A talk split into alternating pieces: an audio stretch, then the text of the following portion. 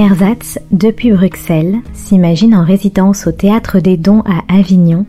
Il embarque à bord du Fram pour visiter le carnet de bord de l'explorateur polaire Fridtjof Nansen, vers le pôle. L'exploration confinée débute à Oslo et promet une immersion arctique racontant des latitudes nord, des degrés, des minutes et des secondes. Latitude nord, ce sont des capsules sonores réalisées par la compagnie Ersatz, à retrouver sur Art District Radio les mercredis et vendredis à 9h et 13h30.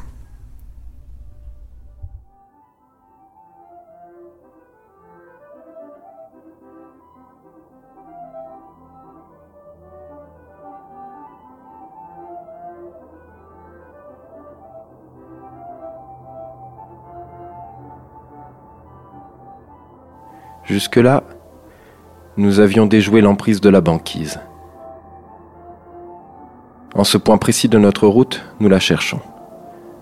Depuis la Norvège, nous avons longé les côtes, évitant de se faire pincer. Le cap Chelyuskin tout juste dépassé, à l'extrémité septentrionale du continent, juste au-dessus de la pointe de terre la plus avancée dans l'océan Arctique, nous laissons l'ancien monde derrière nous et nous filons, en cette fin d'automne, vers les îles de la Nouvelle-Sibérie.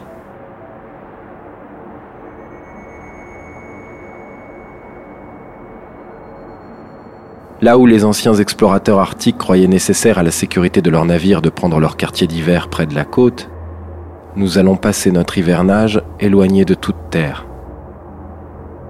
Pendant les neuf ans de préparation de notre expédition, Nansen établit son propre itinéraire. Contourner le pôle jusqu'à ce cap avancé en longeant les côtes sibériennes. Puis, juste avant l'hiver, s'en éloigner. Continuer vers l'est dans l'assiette polaire jusqu'à ces îles. En définitive, rejoindre l'endroit même où la Jeannette fut emprisonnée par les glaces 15 ans auparavant. De là seulement, cheminer enfin vers le pôle. D'abord, avancer aussi loin que possible vers le nord en se frayant un chemin à travers les glaces. Puis, une fois pincés par la banquise, nous y amarrer et nous laisser entraîner vers le nord-ouest. Tout le désir de Nansen était celui-ci la détention des glaces, la lente dérive qui porte les eaux glacées de l'océan de Sibérie et notre bateau jusqu'à destination.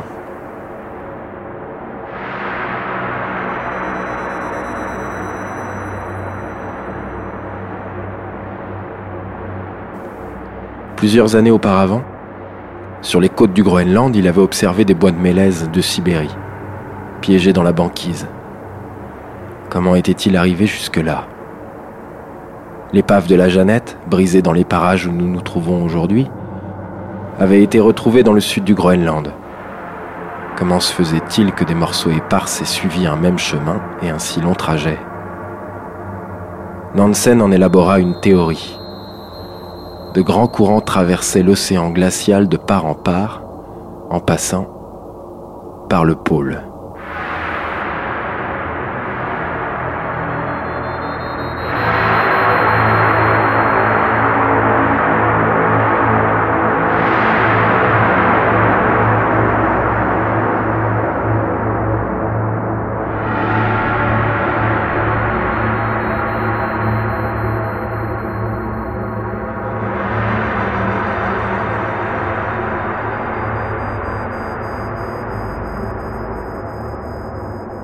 Si un vent venu du sud de surcroît soufflait, tout porterait le Fram en avant, à porter son nom à propos, à l'assaut de ce pôle imprenable.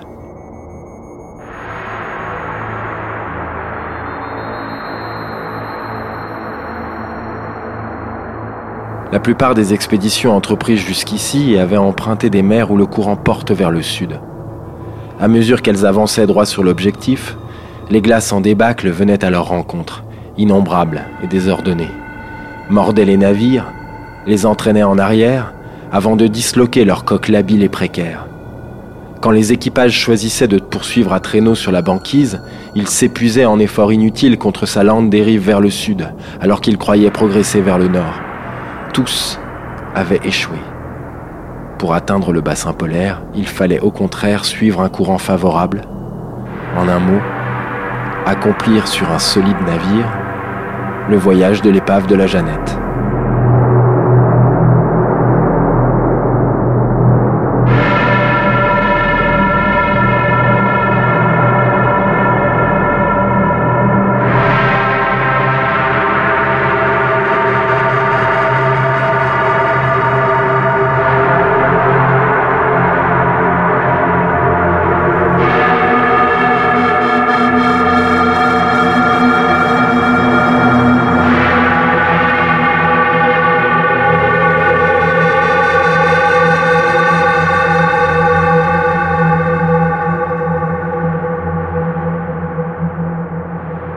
Le Fram fut élaboré trois ans durant contre les forces terribles de la nature, contre tout ce que les prophètes de mauvais augure avaient prédit que nous succomberions.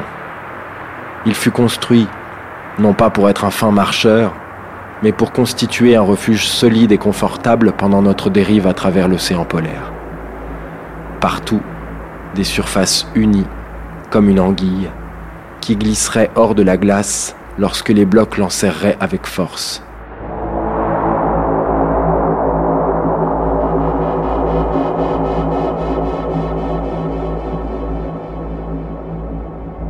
Les provisions de nourriture, leur confinement méticuleux, déjoueraient le scorbut. La répartition des tâches diminuerait les risques d'épuisement et d'ennui. L'isolation des cabines laisserait espérer plusieurs hivernages confortables et je dirais même, un peu honteusement, agréables.